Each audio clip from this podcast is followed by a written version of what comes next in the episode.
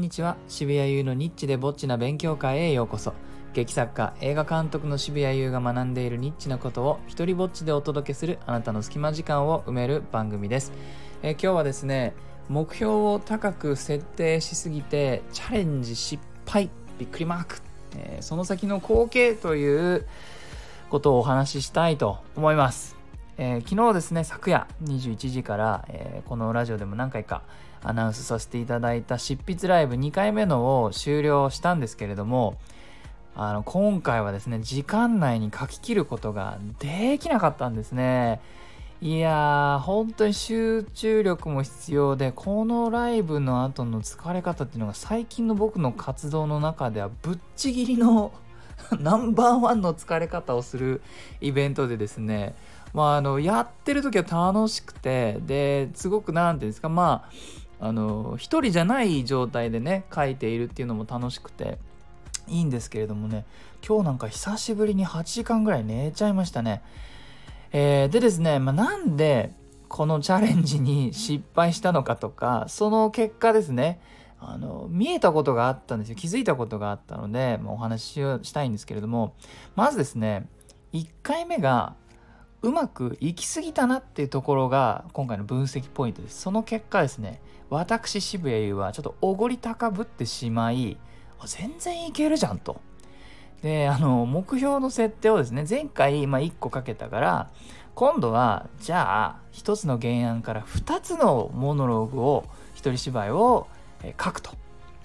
そういうなぜかですね目標の設定を急に倍にするという斬新なミスを犯しまして。でよくよく考えればですよ。1回目は1個完成させるのにトータル70分かかってんですよ。70分かかってんのになぜ90分で2個かけるとお前は思ったのかと。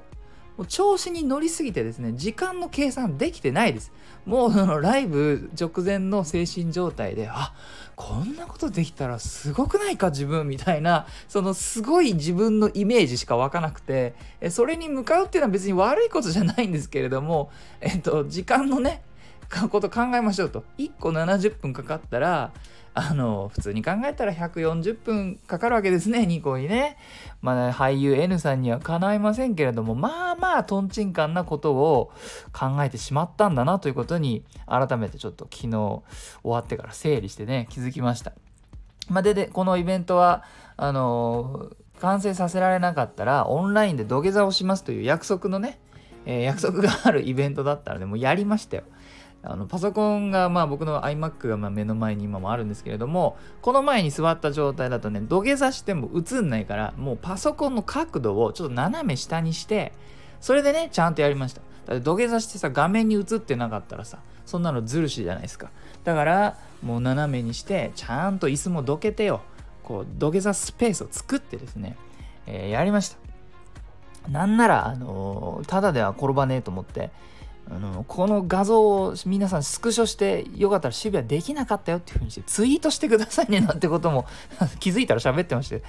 えーでですねもうこれがまあ今日今回のライブのエンディングだと思って盛大に盛大に2回も土下座して終わったらですねこっからがこのイベントの予想外の展開だったんですがあの、まあ、約束のね90分も過ぎてたしもう終わりをかんかなかなり終わりの流れを作ってたらそれを察知した事務局がですね、えーこう僕に個別でメッセージを送ってきてこれ時間を延長して完成するまでやれっていう風に メッセージを飛ばしてきたんですね。ででですよ皆さんこれねいやまあ事務局の判断は正しいのかもしれない。だがしかし言わせてくれ。あの90分僕か確かに執筆ライブって呼んでるんですけどもただ黙々と書いてたら見てる方もつまらんだろうっていうこともあり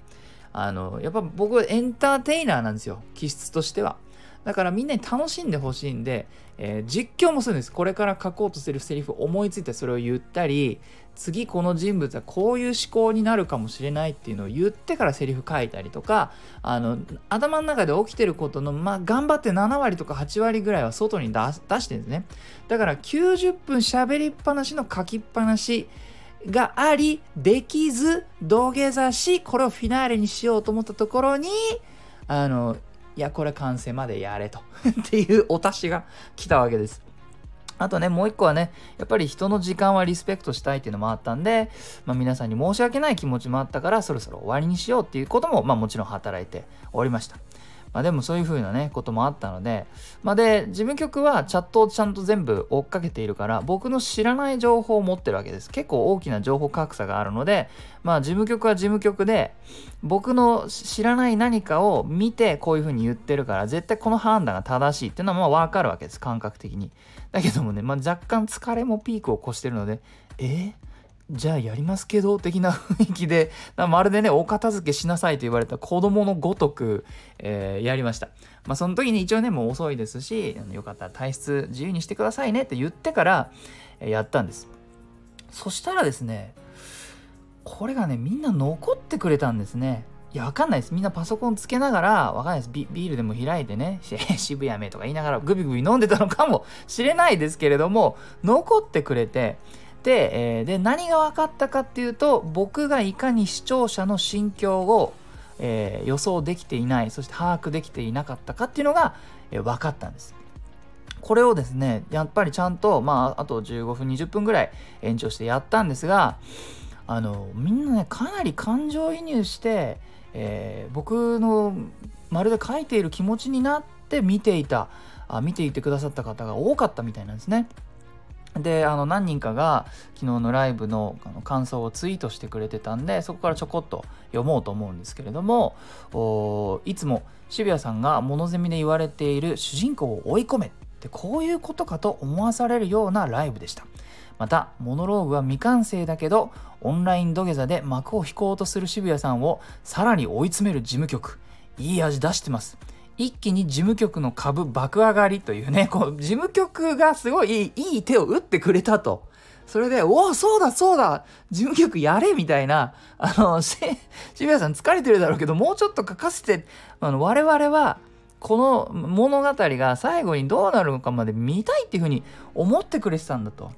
僕はね、もう時間過ぎたからみんな、まだやってんのか渋谷みたいな風に思われてることの方がメインの予想なんですよ。えー、ね、ここら辺の差がすごく興味深い。でですね、また別の方の感想を見てみたら、こんなことをつぶやいてくれてる方もいました。